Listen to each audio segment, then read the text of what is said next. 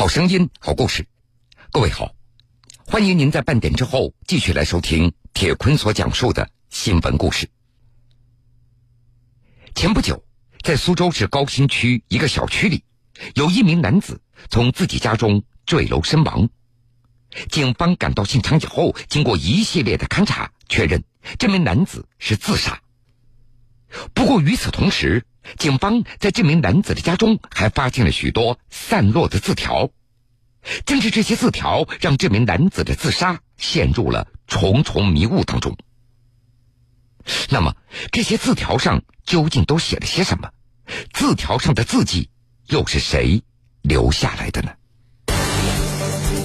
男子坠楼身亡，家中散落便签纸，自杀陷入重重迷雾。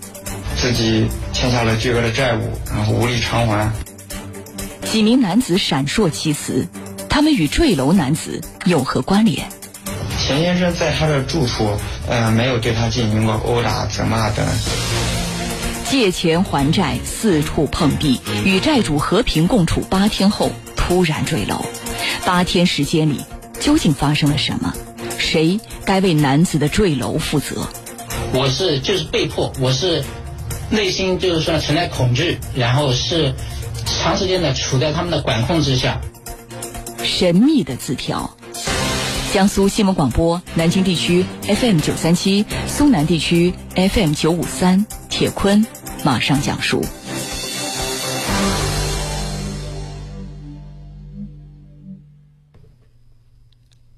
前不久的一天上午，苏州市高新区通干派出所接到一个报案。说一名男子从一个小区的五楼坠落下来，警方立刻赶到现场。苏州市公安局通干派出所民警黄叶朝发现是在楼下的蓝色草坪上有一名男子躺在那里。之后，呃，我们联系了幺二零，幺二零急救人员赶到现场之后，现场确认了该名男子已经死亡。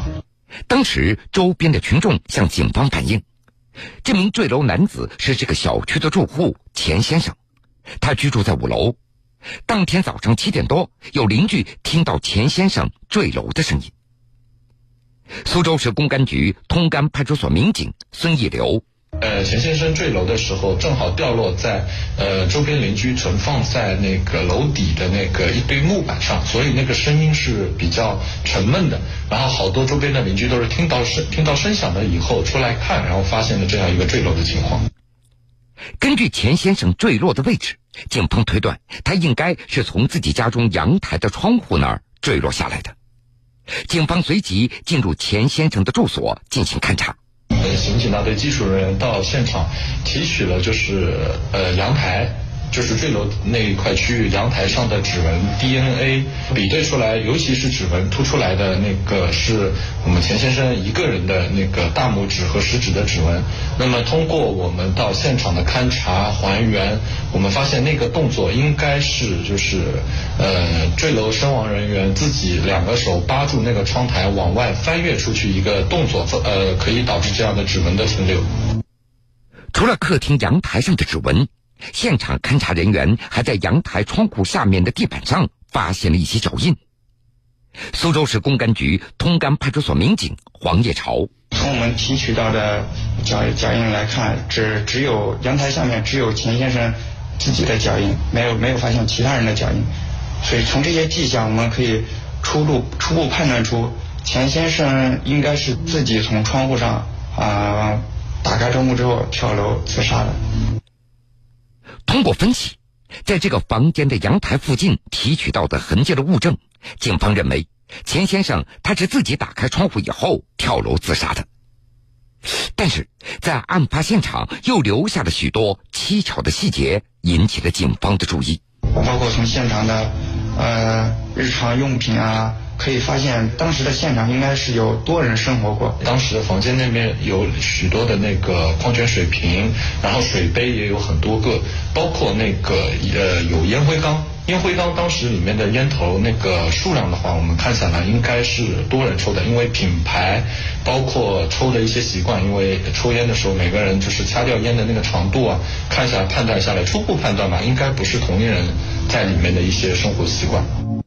警方通过走访了解到，钱先生他已经离婚了，这间房子曾经是他的婚房，但是他已经很久没有在这里居住了。那么他为什么会突然回到这所房子里？这房间中又为什么会有许多人共同生活过的痕迹呢？苏州市公安局通干派出所民警孙义流。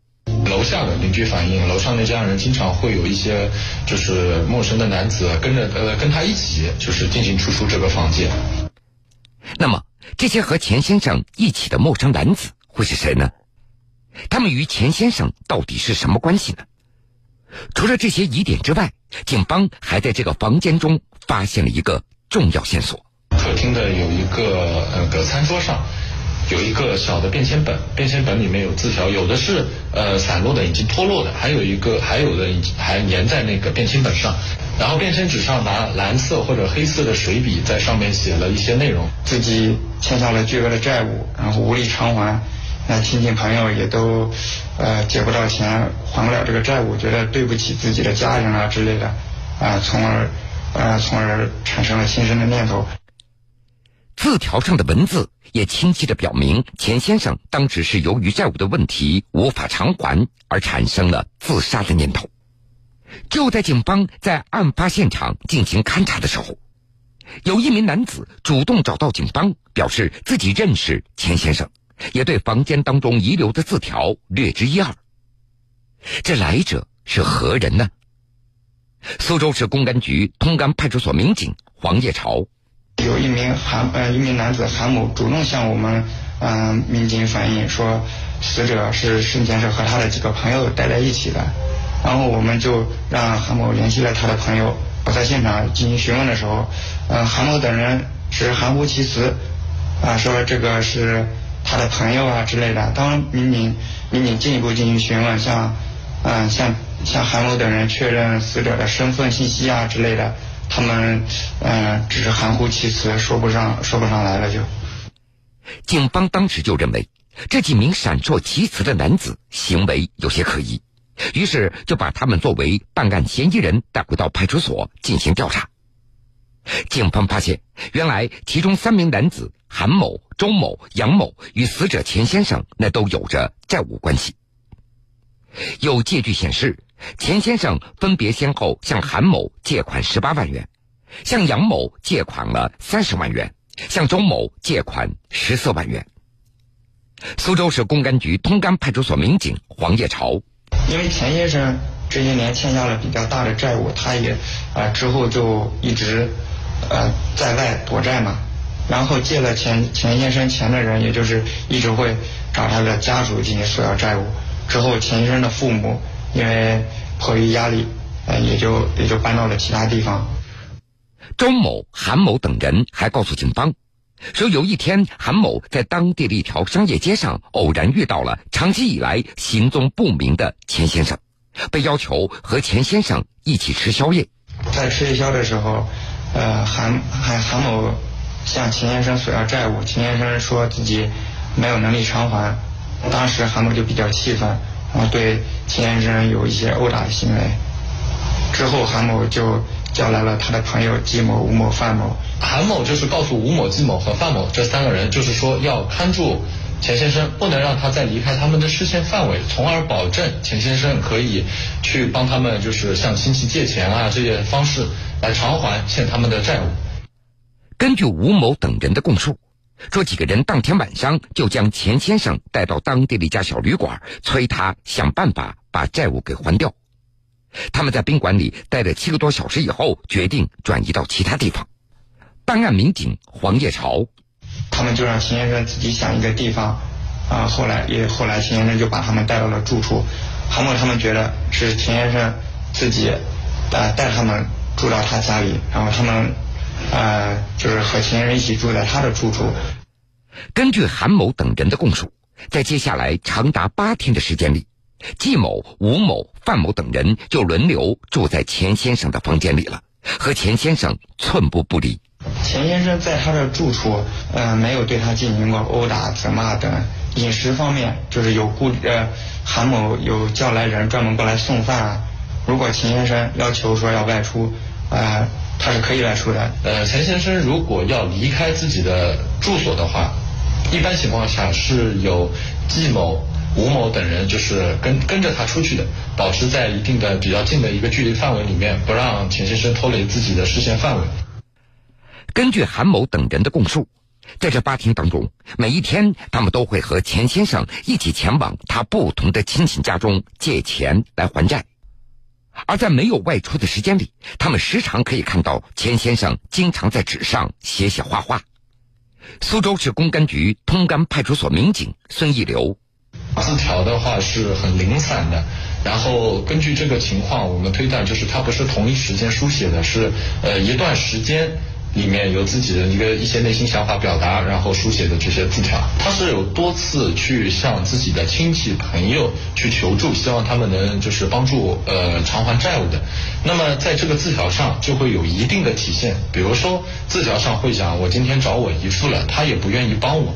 那么通过这些言语，我们就能再通过后期我们呃向他姨父做询问工作，那么我们就能比上这个他写字条的大概时间。为了索要债务，几名男子就这样和钱先生住到了一起。表面上风平浪静，一直持续到第八天。那天早上七点左右，趁着其他人熟睡之时，钱先生从客厅的窗口一跃跳下，结束了生命。那么，从法律的视角，该如何看待在这八天当中发生的一切呢？铁坤继续讲述。案发以后，经过初步的侦查。警方认为，韩某、季某、吴某等人的行为涉嫌非法拘禁，于是向苏州市高新区人民检察院提请批准逮捕。苏州市高新区人民检察院副检察长许峰：这个案件的最关键，也就是说，一个人身权利有没有受到限制；第二个，被害人在这种受限之下，是不是自愿的？还是被迫的。检察官范海波，他们主要的辩解就是我们的目的是合法的，他确实就是无，就是他确实欠有债务。另外一个就是手段上，他们认为自己仅仅就是跟随走到哪里，我们就跟到哪里，并没有剥夺他的人身自由。几名犯罪嫌疑人他们都否认自己对钱先生进行了看管，他们认为。之所以住进钱先生的家中，每天跟随他外出借钱等这样的行为，都是通过钱先生本人同意的，是他自愿的。检察官范海波，但是我们还要从实质来看，是他真实的意思表示，我确实我是出于自愿来让他们住的，我是让愿意让他们跟着我，就就是说双方在一起，还是说我是就是被迫，我是。内心就是说存在恐惧，然后是长时间的处在他们的管控之下。检察机关认为，案件的焦点问题是在于如何认定在这八天时间里几名犯罪嫌疑人的行为，他们究竟是跟随性的讨债行为呢，还是非法拘禁行为？苏州市高新区人民检察院公诉处处长朱雪平：已经跳楼自杀。他们面对着一个死无对证的这么一个困境，有没有剥夺他人身自由的认定上呢？是一个非常重要需要考虑的一个问题。由于钱先生已经选择了自杀，那么如何明确在那八天时间中钱先生的主观意志是什么样的情况呢？在现场遗留下来的便签纸也就成为了办案的关键证据。检察官刘小军，然后他这个便签如果。全部来看的话，也确实能反映出就是被害人处于在被人看管之下的焦虑无奈。被害人称自己在这个受到犯罪嫌疑人的压力下去索要债务的压力下，感觉到生活失对生活失去了这个活着的这个呃动力，希望以跳楼自杀的方式，以自杀的方式来解脱，表达了他的这样的一个想法，不愿意被。被这些人跟着，希望爷爷奶奶救救他，帮他还钱。如果再不还钱，他就只有死路一条了。啊，在这个他们过的不是人过的日子。在钱先生房间里，警方发现了许多字条，上面密密麻麻写满了他不同亲戚的名字和住址。警方就此判断，这是钱先生在这八天里每天和韩某等人一同外出借钱的记录。从字条上的信息可以推断出，钱先生每次借钱都被自己的亲人给拒绝了。由于钱先生已经坠楼身亡，这些字条上的内容成了办案人员走进钱先生内心的重要突破口。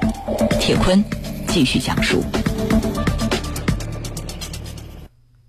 现场遗留下来的便签纸上的内容，能够直接体现钱先生自杀之前他心理状态的证据。可是，这内容到底是不是钱先生他亲笔所写的呢？检察机关认为，这是要首先进行核实的一个关键的信息。检察官刘小军，这个问题必须要查清楚，要对这个字字条字迹进行鉴定，是否是钱先生本人所所写。当时，检察机关就要求公安机关对字条上的字迹进行鉴定。然而，警方在寻找钱先生生前字迹的过程当中，也遇到了困难。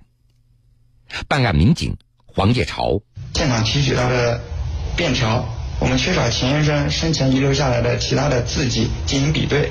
后来，侦查人员嗯通过工作发现，钱先生是生前是有机动车驾驶资格，就是有驾驶证的。我们我们调取到了钱先生生前考驾驶证的时候的呃试卷。由于钱先生取得驾驶资格证的时间比较早，当时的考试还没有计算机化，仍然统一使用纸质的试卷，这也让警方得以获取了钱先生生前的字迹。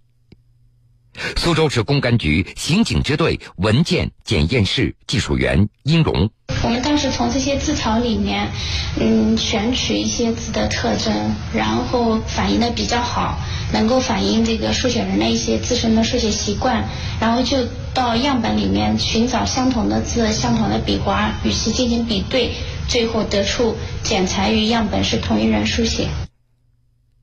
经过鉴定纸上的文字。确定这是钱先生本人所写的。除此之外，检察机关阅卷的时候还发现了一个新的证据，可以体现钱先生当时他真实的心理状态。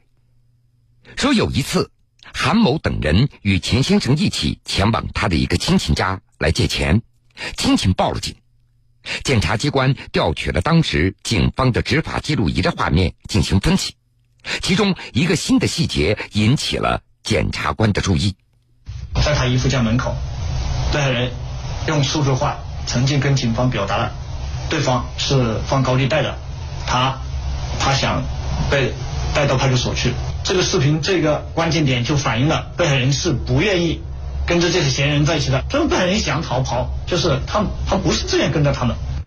执法记录仪的画面和遗留下来的便签纸都能够反映出钱先生当时他并非自愿和韩某等人待在一起。并且还尝试过逃脱。除此之外，检察机关要求公安机关调取几名犯罪嫌疑人在钱先生家中的八天时间里的通讯记录，对他们当时的主观意图进行补充侦查。犯罪嫌疑人，他就是说他与外界联系的时候，他的微信聊天记录也是反映出来，就是说呢，对方问他问你们昨天晚上都没睡觉。还是还是怎么样？然后他的回答是什么？他回答是，我们轮流看了一夜，就是一共是是有三四个人在看，然后不能睡觉。这个也是通过就是说他无可辩驳的证据 来反映出来，他们主观上确实认识到他们是在看管被害人，就是说并不是单纯的跟随，也能反映出来他们客观上确实也是实施了多人来轮流看管的事，就是说事实。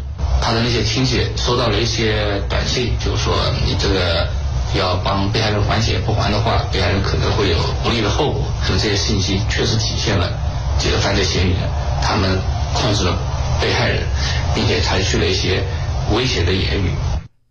另外，在几名犯罪嫌疑人的供述当中，还有一个关键的细节也引起了检察机关的关注，那就是。犯罪嫌疑人在第一次遇到钱先生以后，先是把他带到了一家宾馆。韩某和他的朋友将钱先生带到了宾馆，看管了有七个小时左右。之后，韩某就觉得将人一直看在宾馆，可能会涉及到啊违法犯罪行为。他觉得在这个宾馆是不行的，要另外找个地方。那么另外找个地方，就已经表明了他们是非法这个拘禁的故意的。根据韩某等人的辩称，说在这八天当中，他们的所作所为都只是跟随钱先生的讨债行为，并没有限制钱先生的人身自由。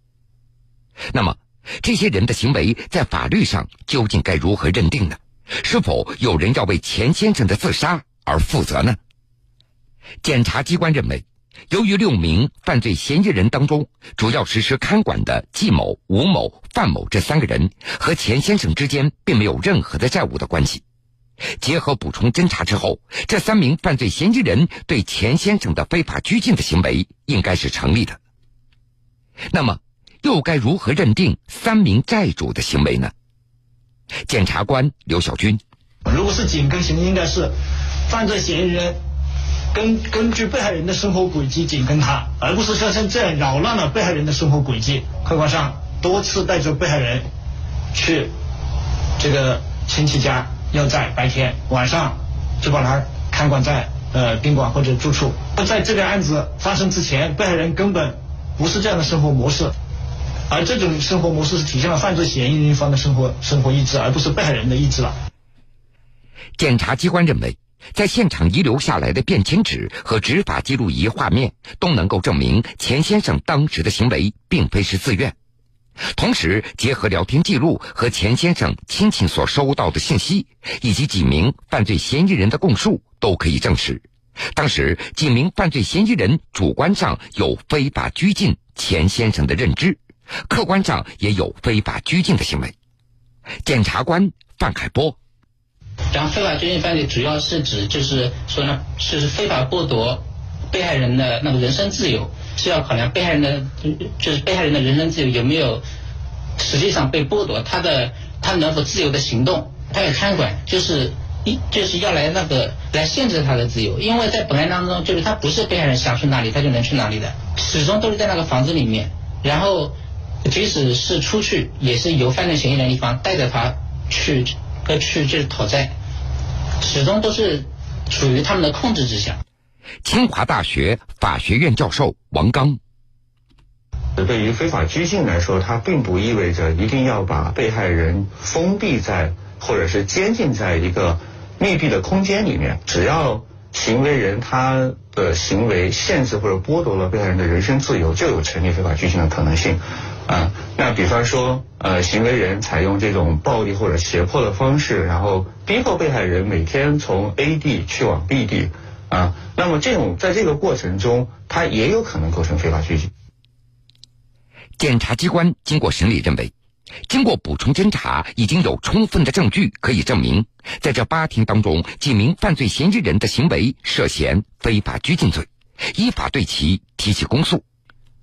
目前，苏州市高新区人民法院已经对此案开庭审理，案件还正在审理之中。好了，各位，非常感谢您收听了今天全部的新闻故事。我是铁坤，想了解更多新闻，敬请关注我苏客户端和江苏新闻广播官方微信以及微博。故事讲完了，又要到晚上十点钟了。铁坤在古城南京，祝各位晚安。晚安。